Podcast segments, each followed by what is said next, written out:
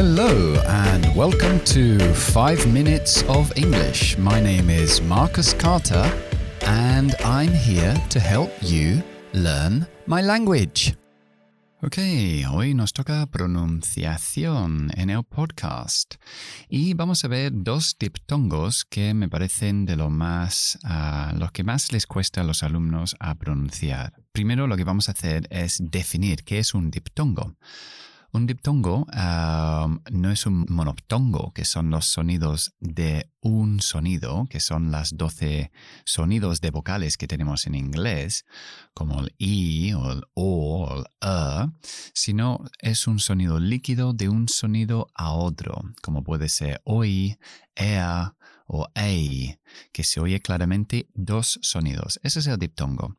La mayoría son más o menos fáciles para los hispanohablantes a utilizar, menos dos que son los que yo me paso la vida corrigiendo y son los que te hace sonar muy diferente y mucho más semejante a un nativo si los dominas bien. El primero es la schwa, sabemos que schwa es a, schwa con la u, que es a, u, o, o, a, u, o. Eso es el sonido que vamos a utilizar en esta primera parte. Suele aparecer como una O en las palabras o puede ser una O. A, por ejemplo, podemos decir road, carretera, o podemos decir ir, que es go, pero también puede ser O, W, como en la palabra low, o incluso puede ser O, U, G, H, como en la palabra although, aunque, o, entonces, sobre todo lo que quiero remarcar aquí es que os distanciéis lo máximo posible de la O, porque es un diptongo que representa la O, pero no contiene el sonido O, sino va de schwa, que es A, A, U, O, O. Entonces, ah, yo le llamo el sonido aristocrático. Cuanto más U le metes al final de esta palabra, este sonido, perdona, más refinado suenas cuando hablas inglés. Entonces, vamos a oír unas palabras, le voy a poner al principio de, estos, de estas palabras. Por ejemplo, abrir, open, open, o solamente, only, Only, como la famosa canción, ¿no? Only You, esa canción. Bien, en, media en la parte media de, la frase podemos decir, por ejemplo, eh, teléfono, phone, own, ¿no? Phone. O barco, boat, boat. Y al final de la palabra, por lo que hemos dicho antes, por ejemplo, ir, go o despacio, slow. Bien, entonces yo aconsejo que practiquéis ese sonido y alejaros de la O.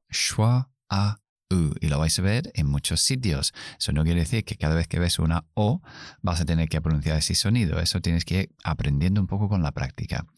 El siguiente diptongo que quiero ah, ver es la A con la U, que simplemente es la A, pero la A en inglés, la A, esa grande que hay en gato, cat, A, tienes que abrir muchísimo.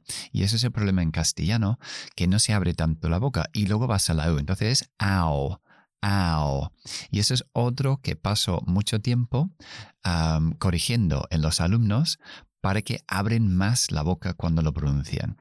Entonces, vamos a hacer algunos ejemplos de este sonido al principio, medio y final de las frases. Por ejemplo, fuera. Out. Out.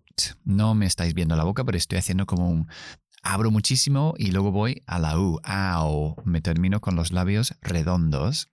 O, por ejemplo, una onza, que es un ounce, ounce. En medio de las palabras, about. O casa, house, house. Y al final de las palabras podemos ver, por ejemplo, ahora, now, now. O cómo, How.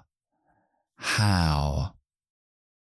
Bueno, ahí tenéis dos diptongos que a mí me parecen los más importantes para dominar y para sonar mucho más parecido a un nativo. Ok, es la hora del quote del día. Y la quote de hoy es de William Shakespeare, la cita de hoy. William Shakespeare.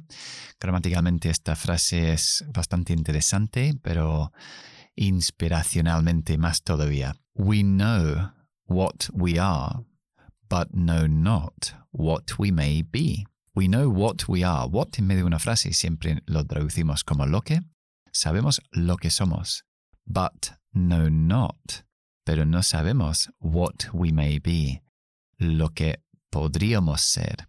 Es interesante porque dice but know not, we know not negando una frase sin utilizar un verbo auxiliar. Bueno, no lo vamos a tomar a pie de la letra como uh, gramáticamente correcto hoy en día, porque esto es un inglés un poco antiguo, pero es interesante verlo de esa forma.